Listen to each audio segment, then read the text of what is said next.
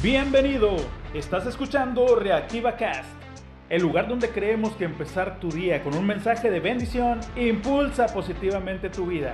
Reactiva Cast, ponle potencia a tu día. Comenzamos.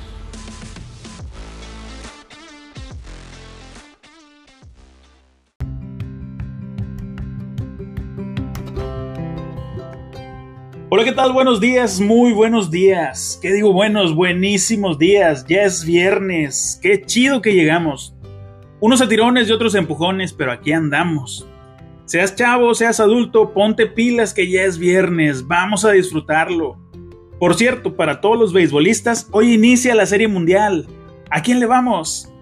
Y pues dejando de lado un poco eso, eso del béisbol y la carnita asada en casa de quién. Yo puedo llevar el refresco y los desechables, ustedes nomás háblense, ustedes inviten. el día de hoy quiero tratar un tema que ya he tocado anteriormente. Y se trata de no tener miedo, no tengas miedo. Aunque haya cosas que nos puedan generar ese sentimiento, no tengas miedo. Que te puedes quedar sin dinero, sí. Que te puedes quedar sin salida, sí. O que puedes perder la salud, también. Que te vayan a robar, sí. Lo admito, son cosas que te pueden llegar a generar miedo y ansiedad. Pero como lo hemos comentado antes, lo malo no es en sí el miedo, lo malo es el exceso. Tener miedo es incluso saludable siempre y cuando no se convierta en algo excesivo que nos provoque ansiedad y ataques de pánico. Y aquí hago un paréntesis.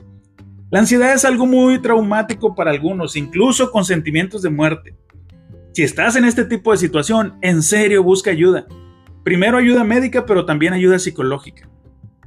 Antes yo recuerdo que cuando se hablaba de un psicólogo, inmediatamente nos venía la idea de tratador de locos. Si alguien decía, sería bueno que visitaras un psicólogo, la respuesta más escuchada era, ¿para qué si no estoy loco? Por mucho tiempo se estigmatizó esa profesión exclusivamente a pacientes con esquizofrenia o algún otro tipo de desorden mental muy relacionado a la esquizofrenia. En la actualidad, el psicólogo puede ser una ayuda importante para el tratamiento de ansiedades, miedos, traumas, incluso en niños o adolescentes, y también en relaciones de parejas. Es más, conozco psicólogos que se ven buenas personas. Tengo amistad con uno que es una excelente persona y también es pastor de una iglesia. Y aquí también te menciono, no todos los pastores son malos. Esa es otra profesión estigmatizada ya. Bueno, si se le puede llamar profesión, aunque creo que no es profesión, porque esto es por amor al arte. No todos los pastores son vividores de la gente. No todos los pastores son malos ni abusadores, pero por causa de algunos que se comportaron mal, se tiene esa idea en algunas personas nada más. En lo personal conozco pastores también que son muy buenas personas, que se preocupan por ayudar a la gente, que ofrecen su tiempo y recursos sin esperar nada a cambio.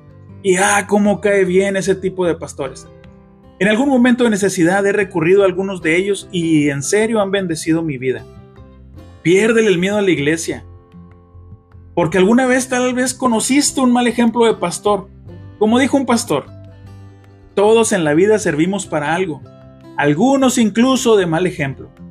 Asimismo, si conoces un mal pastor, un mal psicólogo, un mal líder de la iglesia, haz lo mismo que lo que haces con un mal doctor, un mal carpintero, un mal contador déjalo y busca otro que sí sea bueno.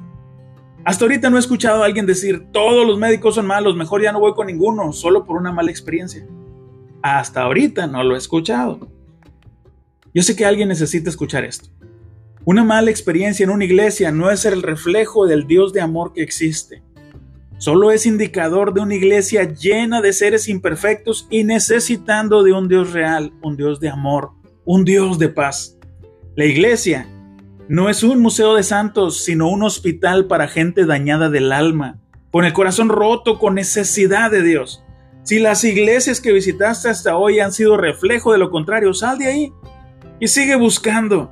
Te aseguro que Dios te está esperando en alguna iglesia. Piérdele el miedo a vivir bien.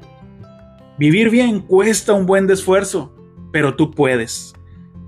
Amigo, amiga, al final de cada cápsula me gusta orar por ti brindarte un apoyo a la distancia. Tengo fe en que la oración rompe fronteras y acorta distancias.